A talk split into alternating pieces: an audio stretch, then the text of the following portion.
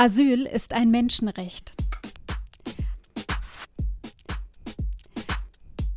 Hallo, herzlich willkommen zu einer neuen Folge des Podcasts. Habe ich das laut gesagt? Mit Timo Stockhorst. Hallo, Timo. Hallo. Und mir, Nicola Speer. Ja, es ist sehr schön. Äh, wir sind wieder hier. Es ist ein neuer Mittwoch. Wir nähern uns schon wieder dem Ende des ersten Monats des Jahres 2021. Ähm, äh, vielleicht geht es anderen gerade genauso, dass ich das Gefühl habe, die Zeit rast wieder, obwohl alles sich auch recht gleichförmig anfühlt. Es hat so ein Zeitparadox.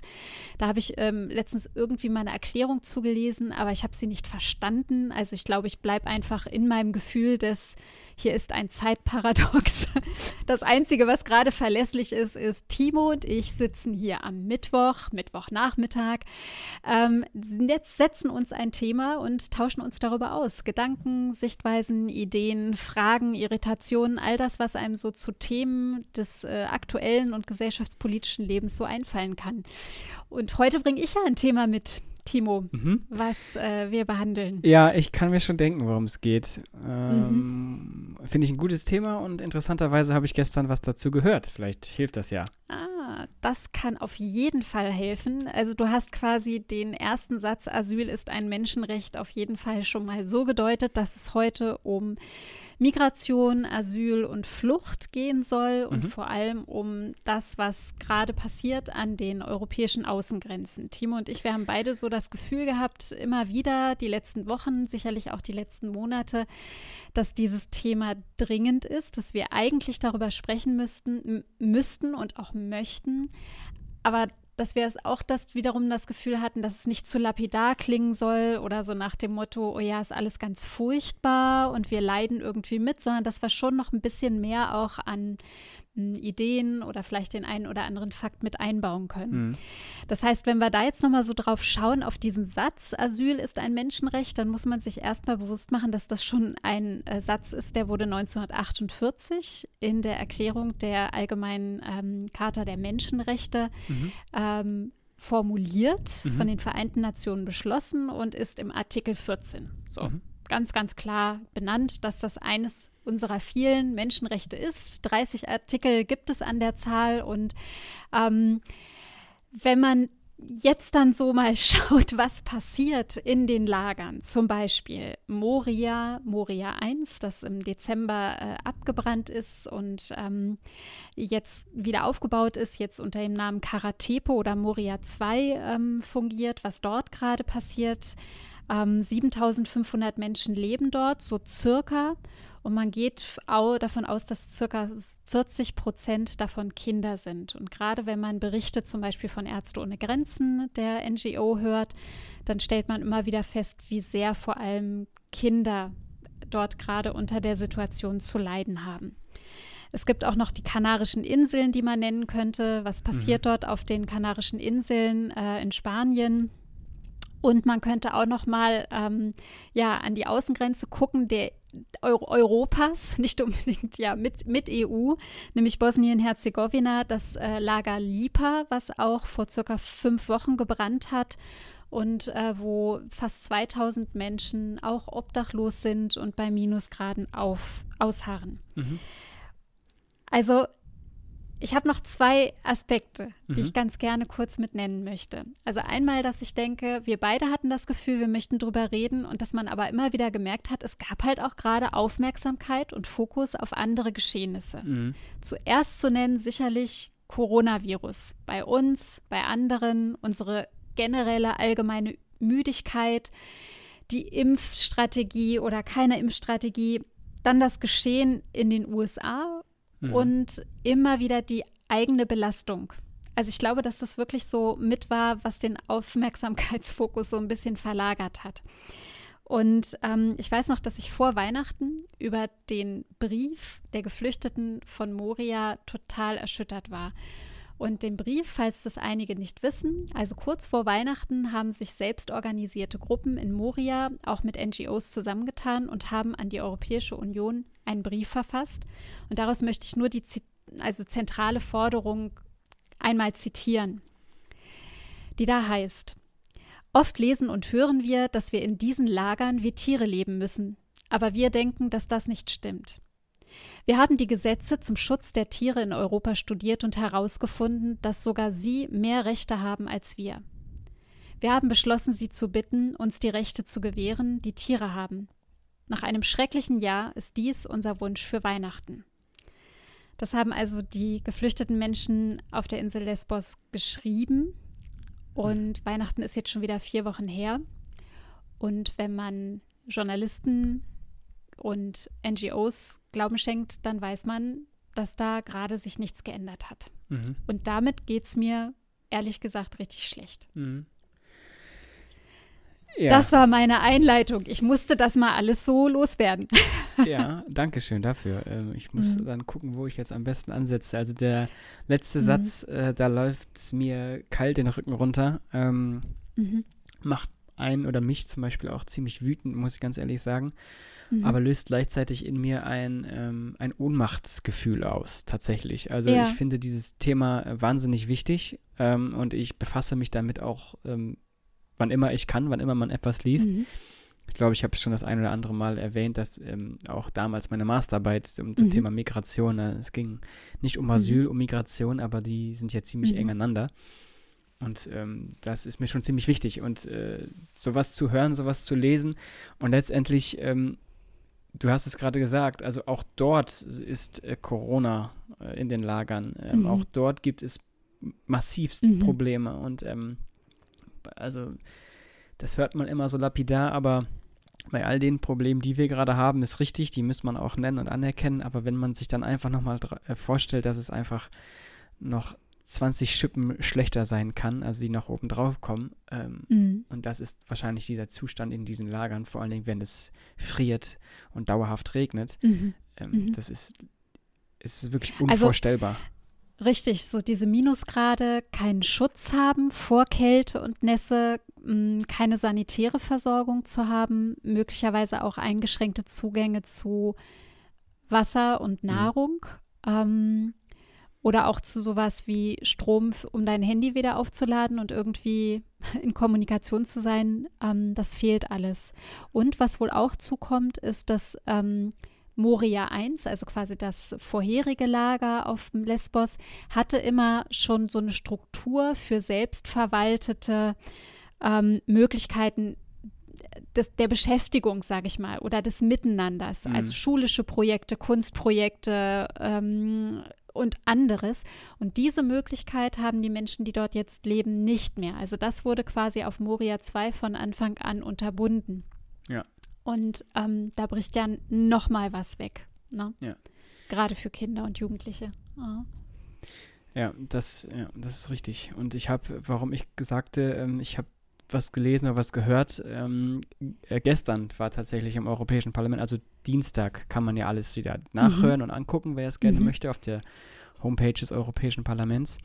Also ähm, 19.01. dann. Genau, eine Aussprache, mhm. eine Aussprache mhm. ähm, zur Erklärung die Erklärung zur Lage der Geflüchteten an der EU-Außengrenze.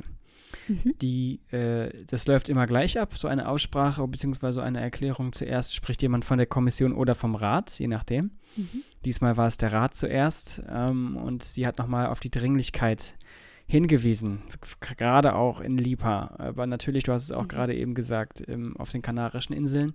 Mhm. Ähm, was man noch gar nicht so richtig im Blick hat hier, weil das ist ja dann doch noch relativ weit weg. Also das ist, glaube ich, ein, so ein Faktor. Ähm, und so der Rat hat dann die Rolle derjenigen eingenommen, zu sagen, okay, wir müssen da aufpassen. Danach kam die Kommissarin, Ilva Johansson, sie ist dafür zuständig und hat es, äh, hat, fand ich ein bisschen komisch, hat angefangen, ähm, über die USA zu sprechen Mhm. Und halt, was wir halt gesehen haben mit dem Sturm aufs Kapitol und, da, und damit kam sie auf Werte und wollte sagen, wie wichtig es ist, Werte hochzuhalten. Und ähm, ja. Ja, damit hat sie angefangen. Allgemeinwerte oder Ja, es ging Werte Wert um Demokratie. Sie hat Demokratie, ähm, dass wir das als selbstverständlich nehmen. Also es war ein bisschen komisch. Ich finde, er hat kein gutes Bild abgegeben, aber kann ja jeder sich selbst ein Bild davon machen. Und dann kommen halt immer die Fraktionen. So. Mhm. Und dann darf auch jeder sprechen, der sich in diese Liste einträgt. Und ähm, das ist. Mhm.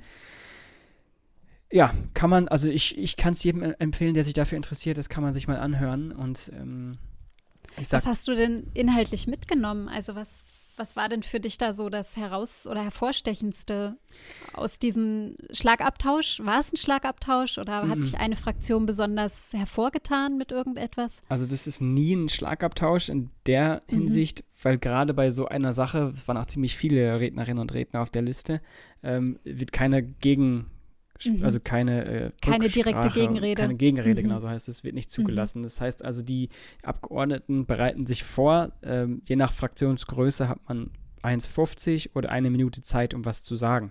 Mhm. Ähm, mhm. und da muss man sich natürlich auch auf das Wichtigste beschränken. Und das ist natürlich bei so einer Situation kann man sich ja jeder mal selbst überlegen, wie, wie einfach mhm. in Anführungszeichen es ist, sowas in, eins, in einer Minute 50 sowas ähm, Komplexes, ja. zu erzählen. Worauf willst du dich fokussieren? Was willst du sagen? Und ja. ähm, interessant ist tatsächlich dieser klare Schnitt, ähm, den man fast schon erkennen kann, zwischen allen, die, ich sag mal, links von der EVP sind. Die mhm. EVP ist tatsächlich gespalten gewesen, die ja da gesprochen sind. Einige haben ähm, ebenfalls darauf äh, bestanden, dass man mehr tut und die Würde des Menschen hochhält und mhm. die Menschlichkeit und, ähm, und einige haben das so ein kleines bisschen relativiert, aber ganz extrem waren natürlich, äh, naja, die Identitären und die Rechten im Europaparlament. Mhm. Mhm. Das, da muss ich ganz ehrlich sagen, da möchte ich, also da möchte ich kotzen und den einfach nur ins Gesicht schlagen. Was sie da, ich finde, das ist. Löst so eine Aggression bei dir aus, ja. Ich möchte, also ich möchte keinen Namen nennen, aber ich möchte sagen, dass der deutsche AfD-Abgeordnete, ähm, äh, ich, er hat angefangen, ähm, immer wenn es Winter wird, äh, fangen wir an, über die, äh, über die Lage der Flüchtlinge zu debattieren. Mhm. Und dann sagte er, immer wenn es Winter wird, und dann hat er irgendwie, ne, und da hat er mhm. dann tatsächlich, tatsächlich gesagt, entgegen der Aussage von Greta Thunberg, die von Global Warming spricht, sehen wir jetzt mal wieder einen Winter, der extrem kalt ist. So. Ui. Mhm. Ja, also hat er dann auch noch, also mhm. nicht nur ähm, noch. die Lage der Flüchtlinge schlecht geredet, sondern hat dann auch noch mhm. gleichzeitig geleugnet, dass es eine Klimaveränderung mhm. gibt. Also Wetter und Klima miteinander zu vergleichen, ist ja sowieso immer ein bisschen schwierig. Ähm, und dann hat er natürlich im klassischen AfD-Stil weitergemacht und gesagt, das sind keine Flüchtlinge, das sind Wirtschaftsflüchtlinge. Mhm. Äh, die haben hier nichts zu suchen. Ähm, die, und sollen, die haben eben kein Recht auf Asyl. Die so haben kein Recht, die haben auch überhaupt gar keine Rechte mhm. hier zu sein.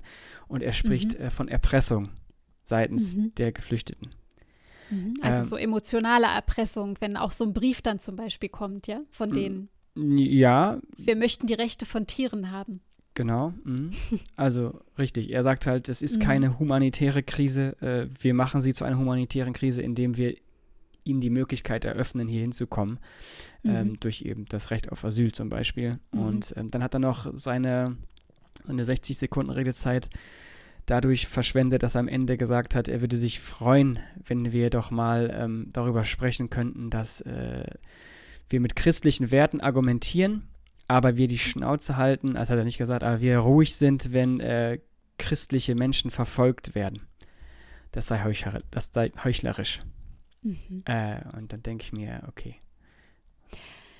Und das heißt, in dem Moment kann dann ähm, ein, ein Redner, eine Rednerin einer anderen Fraktion mit möglicherweise einer anderen Meinung kann nicht direkt darauf antworten. Das heißt, das bleibt unkommentiert ähm, so auch erstmal im Raum stehen. Natürlich hat jeder also genau, es gibt keine direkte Gegenrede. Es mhm. gibt eine Rednerliste, Rednerinnenliste mhm. und die, die ist fest. In diesem Fall war sie mhm. fest und es wurde vorher angekündigt, dass diese mhm. Gegenrede nicht möglich ist.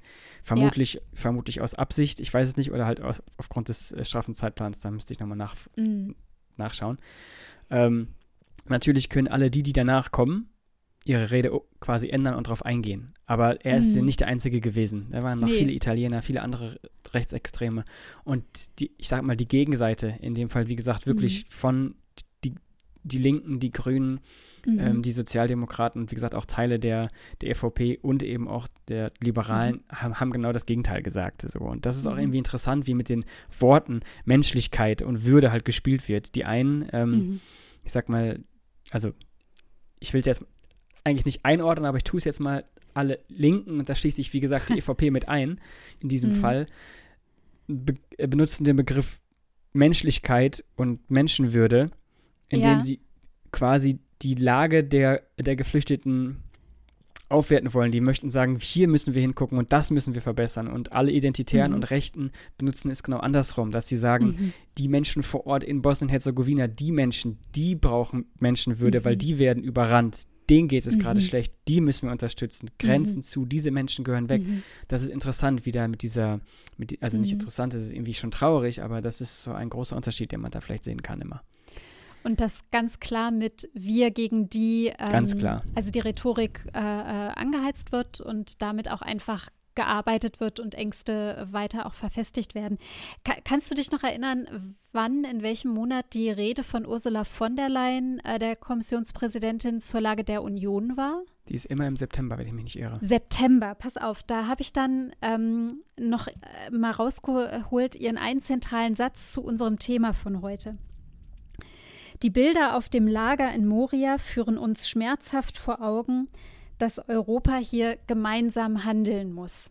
Mhm. Also das hat sie im, im September gesagt als Kommissionspräsidentin und gerade auch noch mal dieses Schmerzhafte vor Augen geführt bekommen. Also durchaus auch wieder mh, mm, kenntlich gemacht, dass da Mitgefühl bei ihr auch herrscht, also dass sie das nicht kalt lässt. Und gleichzeitig aber ja auch noch mal auf dieses Nicht-Gemeinsame innerhalb der EU, EU, der Union hingewiesen. Und ja. ich glaube, ähm, das ist auch so immens zentral für das, was gerade passiert. Und dass sich ja viele auch fragen, wie kann es eigentlich sein, dass obwohl die Politik und die Öffentlichkeit über die Verhältnisse Bescheid wissen, sich dennoch nichts verändert. Dass es so viele zum Beispiel über Seebrücke, ähm, über die NGO äh, organisierte Kommunen in Deutschland gibt, mhm. die sagen, wir sind sicherer Hafen ähm, und die das auch schon seit sehr langer Zeit sagen, aber der deutsche Innenminister das in irgendeiner Form ignoriert. Ähm, wie kann es sein, dass Hilfs-, äh, dass EU-Gelder an Griechenland geflossen sind mhm. zum Aufbau von Infrastruktur für die äh, Lager und man aber davon nichts sieht? Mhm. Also das sind, finde ich, auch so extrem zentrale Fragen und dieses Aussitzen der Politik oder der politischen Verantwortlichen. Also wirklich dieses Aussitzen, jetzt auch Weihnachten ist schon wieder vorüber. Naja, der Januar, der wird auch vergehen. Das macht alles so, also Ohnmacht hast du schon genannt. Mhm. Und es, es, lässt, also das ist so ein, so ein ganz äh, heftiger Zynismus, ja. der da auch einfach äh, spricht. Mhm. Das ist, ähm, diese Menschen bringen uns erstmal nichts. Die machen nur Geld, Arbeit, Schwierigkeiten ja. äh, bringen Probleme hier rein und deshalb lassen wir es mal irgendwie so laufen. Das Laufen, genau. Und, laufen lassen und mhm. aussitzen, das sind, glaube ich, die, das, das, sind, das sind richtige mhm. Wörter, die es auch schön beschreiben, weil es ist, mhm. es ist genau das. Es ist, es ist, es, äh, es steht. Und du hast es gerade am Anfang beschrieben, dein, mhm. dein Zeitparadox, dieses Gefühl, was du gerade eben ja. hast. Irgendwie ja. rennt die Zeit, aber man macht doch nicht so viel. Und, und genau das ist es auch, mhm. was hier passiert. Also die Zeit rennt. Ähm, mhm ich möchte auch gerne einen noch äh, rausstellen, Erich Marquardt von den Grünen, der, ah, ja. äh, der gesagt hat, ähm, Europaabgeordneter ist Genau, der, der ist ne? auch Europaabgeordneter, mhm. der, der ebenfalls in diesem, in diesem Plenum ähm, halt gesprochen hat und gesagt hat, äh, ich stehe jetzt hier und äh, ich, wir haben genau das Gleiche gesagt. Wir haben alle genau das Gleiche gesagt, was wir bereits vor einem Jahr gesagt haben. Und mhm. mittlerweile der einzige Unterschied ist nicht, dass wir sagen, wir befinden uns jetzt im fünften Jahr, sondern wir befinden uns jetzt gerade im sechsten Jahr. So, was hat er irgendwie gesagt? Und das ist eben ja. genau das. Also es ist, ist, nicht erst seit gestern und auch nicht mhm. erst seit, ähm, seit letztem Jahr, sondern es ist schon sehr, mhm. sehr lange. Und das ist, mhm. äh, und dieses Aussitzen und, und, mhm. dadurch, und dadurch verliert das auch stellenweise so, also so von unserer Wahrnehmung, das ist mein Gefühl, so ein mhm. bisschen an Wert also jetzt nicht, mhm. ne, also weißt, wie ich das meine, so, ähm, mhm. naja, man hört es so ein bisschen wie die Corona-Zahl. Man hört einfach ständig davon und jetzt ist es, ach, die reden noch immer darüber. Ja, natürlich reden wir auch immer darüber, weil es, es, es gibt keine Lösung und diese Menschen mhm. stecken da einfach fest. Sie kommen nicht vor, mhm. sie kommen nicht zurück. Und, mhm. ähm, und besonders schlimm ist ja dann die Lage für diejenigen, die, die auf der Reise ich sag mal, wohl wissend, dass ähm, sie dann nicht direkt sofort zurückgeschickt werden, ja, ihre Papiere irgendwie verbrennen oder wegschmeißen, mhm. damit sie eben mhm. noch höhere Chancen haben. Mhm. Ähm, und die stecken dann aber leider besonders fest. Und das ist halt, mhm. das ist halt das Problem. Und das ist, mhm. und, und, und, und dann, also ich weiß nicht, du kannst, also was muss das für ein Gefühl sein, nicht vor und nicht zurück können und ja. äh, überhaupt nicht wissen, was das mit dir passiert. Also das ist ja, also mhm. wenn wir von Unsicherheit sprechen, dann was ist denn das? Ja, gerade vielleicht nicht so die Perspektiven zu haben und so, ne? Ja, gut, das müssen wir ne, ja. nicht, nicht relativieren, aber in Perspektiven oder Klar. in Relationen setzen gehört sicherlich dazu. Also was mir dazu jetzt gerade noch so, so spontan kommt, ist halt ähm, das, was ja gerade auch bei den Kanarischen Inseln passiert. Also die Straße von Gibraltar, diese Seeroute, die wurde irgendwann gesperrt. Ich weiß nicht mehr, ob vor einem Jahr oder schon vor zwei Jahren. Und seitdem nehmen eben immer mehr Geflüchtete vom afrikanischen Kontinent tatsächlich diese sehr viel längeren und noch gefährlicheren ähm, mhm. Seereisen auf sich, zum Beispiel direkt vom Senegal aus. Ja. Und ähm, also wir sprechen da ja eben nicht nur die Mittelmeerroute, sondern ähm, alle Seerouten, dass wir da ja auch von unheimlich vielen Toten sprechen. Ja. Also von Menschen, die ihr Leben verloren haben. Und da sind wir noch nicht mal bei der Problematik der so kontrovers behandelten Seenotrettung genau, und den ja. Pushbacks ähm, ja. von Frontex äh, auch auf hoher See. Oder der Problematik, ähm, welche Vereinbarungen die EU mit Libyen getroffen hat. Mhm. Also ich glaube, dieses Thema hat ja, hat ja so unendlich viele Kreise, wenn man diesen Stein ins Wasser wirft, mhm. um darüber zu sprechen. Ähm, das macht einen auch, auch noch mal schwindliger, würde ich sagen. Mhm. Und ich, also das ist, der, das ist der eine Gedanke. Also, dass ich einfach mh, hm, diese toten Menschen und all das, was wir 2015 schon mal auch so, so hoch emotional ja auch gesamtgesellschaftlich und öffentlich besprochen haben, dass das auch, auch das existiert alles weiterhin.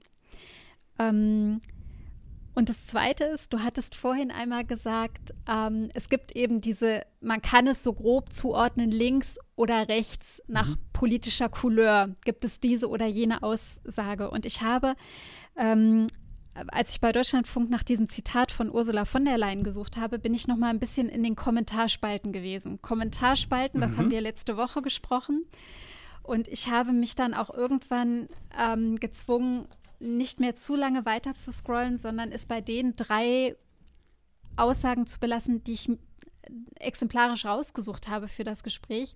Und eine davon möchte ich nehmen, weil die ja nochmal dieses neue Paradoxon aufmacht, dass man ja nicht mehr unbedingt sagt, na, es gibt eine linke oder eine rechte mhm.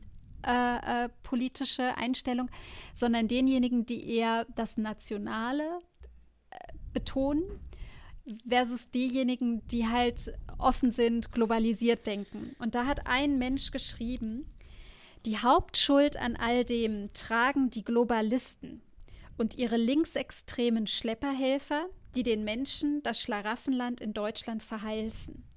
Und wenn die, also diese Menschen, die dann gekommen sind, wenn die die Zelte anzünden, dann kennen die das kleine Einmaleins der Dankbarkeit nicht.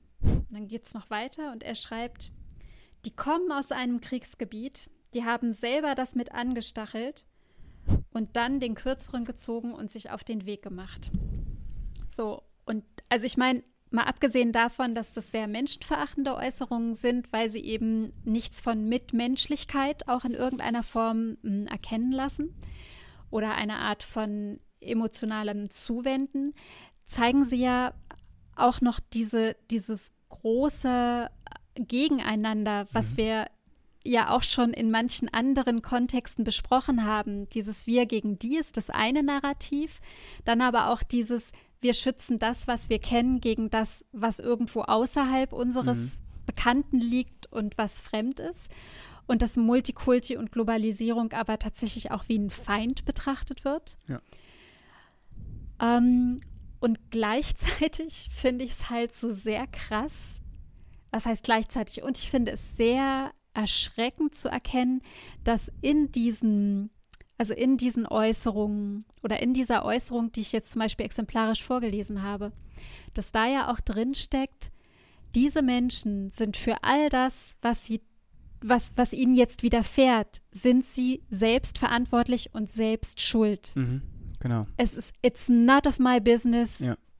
Ich kenne diese Menschen nicht, wir haben nichts miteinander zu tun. Also ja. so sich eine Wahrheit oder eine Weltsicht konstruieren, mhm. ähm, die so, äh, ja, die das alles so ausblendet. Ja. Ja, genau. Und wenn es aber noch einen Schuldigen gibt, dann sind es die linksversifften Globalisten. Dann, dann sind es die. Genau, genau. also die kann man noch mit, die kann man noch ja. mit äh, verantwortlich halten, aber grundsätzlich sind es diese Menschen dort selbst, die ja auch noch Zelte anzünden, weil mhm. sie nicht dankbar sein können. Mhm. Ähm, mal abgesehen davon, dass man noch nicht wirklich sicher weiß, ob der Brandanschlag von Geflüchteten oder anderen Menschen oder ob es überhaupt ein Brandanschlag ist. Das genau, weiß man ja. weder bei Lipa in Bosnien-Herzegowina noch auf ähm, Moria. Ja. Tatsächlich, das habe ich heute noch mal nachgeschaut, dass da die ähm, Untersuchungen noch gar nicht abgeschlossen sind. Also, und was dazu jetzt noch kommt, mhm.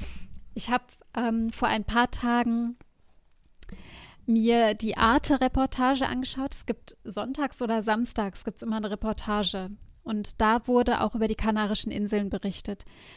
Und da hat mich vor allem ähm, auch nochmal so nachträglich, nachträglich beeindruckt, also durchaus im negativen Sinne, aber dass es ähm, quasi die Regionalregierung vor Ort auf den Kanarischen Inseln, jetzt zum Beispiel auch auf Gran Canaria im Speziellen, die haben es geschafft, nachdem erstmal so im November, Dezember Tausende angekommen sind und erstmal auf der Kaimauer des Hafens genächtigt haben.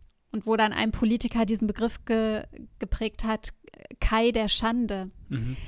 Ähm, dass die dann, also tatsächlich doch in, in Lager, in Zeltlager untergebracht wurden.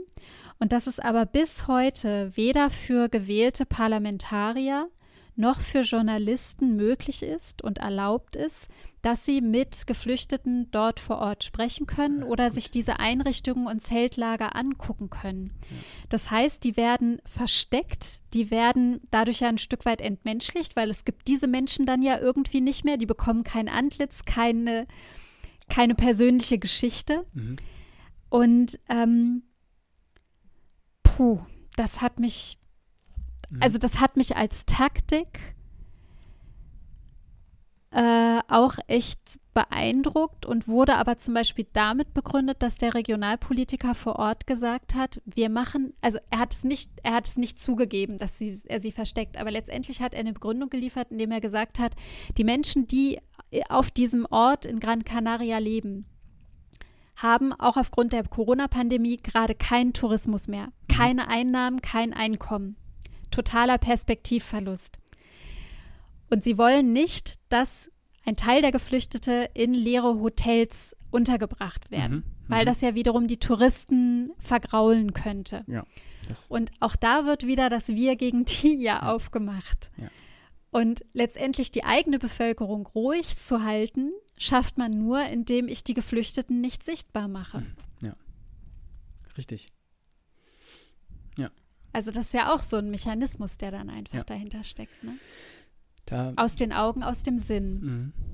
Da kann ich direkt anknüpfen und das werden wir in der Story verlinken. Es hat das, mhm. das Blue Future Project, das ist aus, aus dem Saarland, ähm, sind das äh, junge Menschen, die machen eigentlich ähm, nicht sowas. Eigentlich geht es bei denen um ähm, äh, Wasserversorgung in Tansania. Also die verkaufen mhm. Wasser und mit, dem, mit den Einnahmen finanzieren die dort unten Brunnen dort mhm. unten, also in Tansania. Und, Sehr äh, schön aufgepasst, mhm. gut.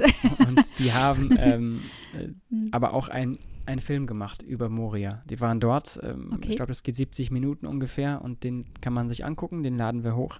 Mhm. Ähm, und, und das den haben Sie letztes Jahr gedreht oder ja, ist genau, der noch recht aktuell? Jahr. Ist, der ist sehr aktuell, ja. Ich glaube, das war mhm. tatsächlich in dieser, also jetzt äh, ich, ich, weiß nicht genau, aber der ist sehr aktuell. Ja. Ähm, so, das wollte ich nur kurz sagen, jetzt laden wir hoch. Mhm. Ähm, und ja, zu, zu deinem ähm, Wir gegen die und, und, und das Zitat der Kommentarspalte wollte ich auch noch ganz kurz was sagen, weil das ist mein letzter Satz, beziehungsweise mein, meine letzte Notiz, die ich mir die ich mir hier gemacht habe auf meinem, auf meinem Spickzettel zu dieser, ähm, zu dieser Aussprache mhm. im Europäischen Parlament. Wenn man mhm. wirklich zuhört, dann sind es genau, also genau links und rechts ist irgendwie finde ich auf europäischer Ebene immer ein bisschen schwierig zu unterscheiden. Aber mhm. ähm, ähm, viel interessanter ist tatsächlich zu schauen, wer spricht, ähm, wer spricht von, von äh, nationalen Problemen auf europäischer Ebene und wer spricht von europäischen Problemen auf europäischer Ebene.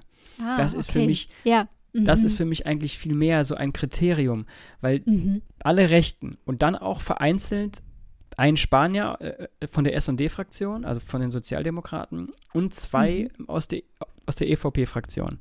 Mhm. Ähm, In der auch CDU und CSU genau, zum Beispiel aus dem konservativen sind. Lager, genau. Die äh, mhm. ähm, relativieren das Ganze so ein kleines bisschen, ja, aber was ich eben so spannend finde, ist halt zu sagen, die machen in diesem Augenblick, ähm, zum Beispiel der Spanier, ähm, sagt genau das, was du gerade gesagt hast. Ja, die Menschen machen sich Sorgen vor Ort. Der Tourismus äh, bricht ein. Und ja. was ist denn, wenn es wieder losgeht? Und dann haben wir die Menschen da. So, und dann, das mhm. heißt, der argumentiert mit nationalem Interesse auf europäischer Ebene. Und das machen die Rechten mhm. nur. Sie heben immer nur mhm. nationale Politik. Also die Italiener sprechen mhm. nur von Italien, die spanischen mhm. Extremisten sprechen nur von Spanien, die griechischen nur von Griechenland. Okay. Und das ist, und das ist irgendwie so, so sehr schön im negativen Sinne, ähm, so eine Darstellung was gerade auf europäischer Ebene passiert, wo stehen wir gerade auf europäischer Ebene. Mhm. Es gibt immer mehr Menschen, die ihre eigene Politik einfach nur eine, eine supranationales Level höher heben quasi, mhm. aber überhaupt nicht mehr die EU oder halt die Bürgerinnen und Bürger Europas mhm. im Blick haben. Und das ist eben das, was letztendlich dazu führt, dass wir mhm. in dieser Frage stecken bleiben. Wer, wer hat die mhm. Kompetenz? Ja, es sind mhm. nicht die Bürgerinnen und Bürger des europäischen, also es sind nicht wir halt die wählen. Äh, ja es ist, es ist jeder und ist auch mhm. niemand. Und ne? irgendwie das, nicht, genau. ne? Genau. Das heißt, dieses gemeinsame Handeln von, von der Leyen angesprochen, das ist das Dilemma gerade. Ja, genau. Und, und auch zum gemeinsamen mhm. Handeln, das habe ich ja, glaube ich, auch bei, bei dieser Folge, wo es um die Rede von von der Leyen ging, habe ich ja so ein bisschen angemerkt, dass man diese Kritik eben vernünftig äußern soll. Nicht immer sagen, die EU, die ist es pauschal, aber in diesem mhm. Fall Frontex. Ähm, ja großes, großes Thema. Also diese Pushbacks, es gibt, es gibt jetzt mittlerweile äh, einen unabhängigen Untersuchungsausschuss oder halt, ne, also ist noch kein Ausschuss, aber es gibt eine Untersuchung von der Kommission auch angeleiert. Mal gucken, wo das hinführt. Ich weiß ich nicht genau.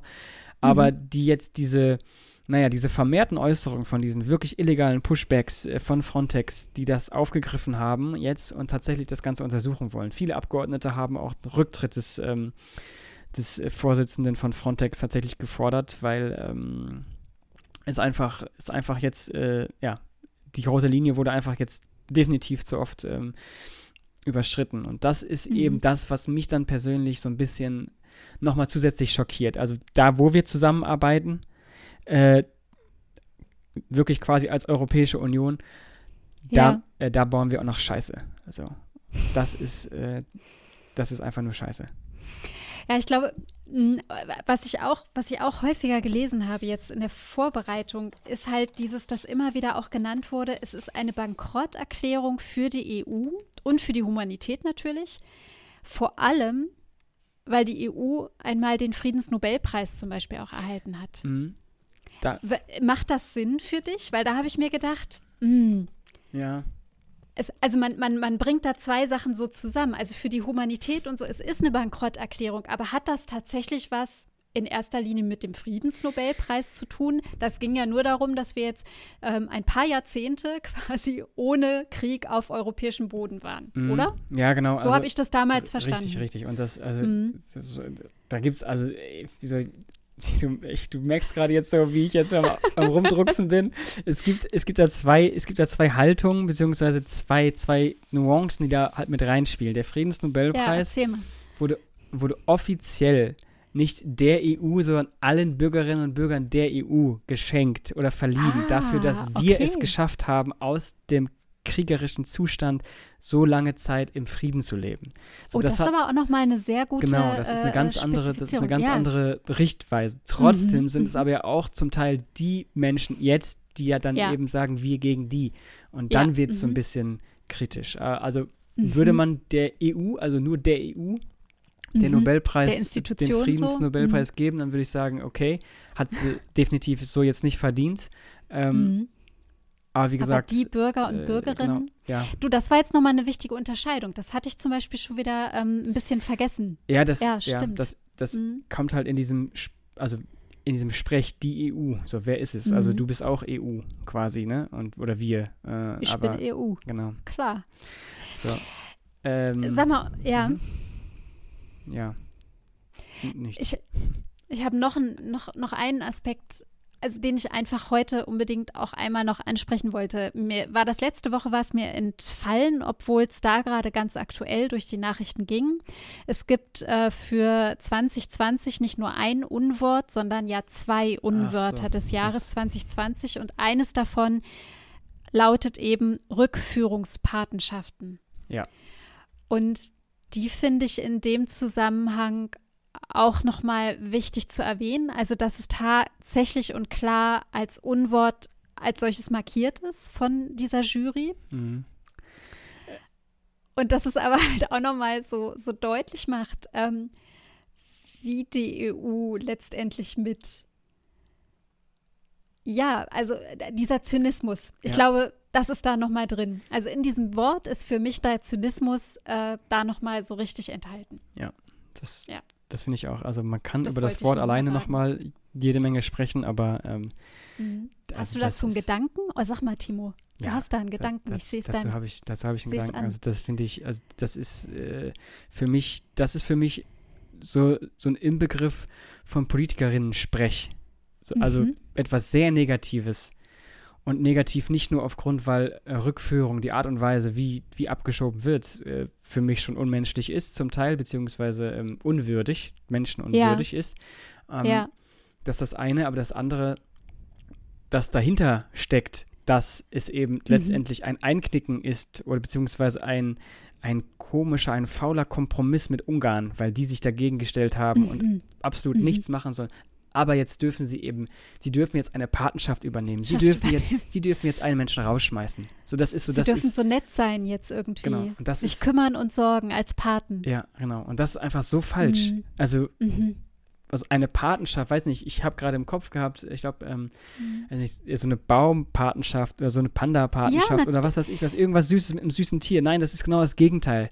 Genau also wie gesagt, Gegenteil. Ungarn, mhm. die, die absolut gegen alles sind, was irgendwie nur liberal mhm. ist, mhm. äh, dürfen jetzt mithelfen. So, das, das, ist so ein bisschen Geschenk ja. für, also das finde ich einfach nur eine Frechheit. Ja, es ist eine Verdrehung von, von, von, einer, von einer Wortbedeutung, weil also ja. ich bin zum Beispiel fünffache Patentante und ähm, du machst ist wahrscheinlich genau das Gegenteil von dem, was die Ungarn ich machen. Ich würde sagen, es ist eher die Arme auf, helfen, unterstützen, ja. zuhören, da sein. Also so verstehe ich mein Patenamt jetzt schon mhm. seit vielen Jahren und ähm, ja, es ist tatsächlich eine Umkehr. Mhm. Ja. Puh. Also, puh, ja. Ich mag das, also, mag das Wort. Das wäre nicht mein Sprech. Echt nee, nicht. Ich glaube, ja, Politikerin zu sein, wenn, wenn es bedeuten würde, Politikerin kann ich nur sein, wenn ich mich zum Beispiel zu solchen Äußerungen mit bekennen kann. Mhm. Fände ich ganz schlimm. Ja, ja, finde ich auch schlimm. Mhm.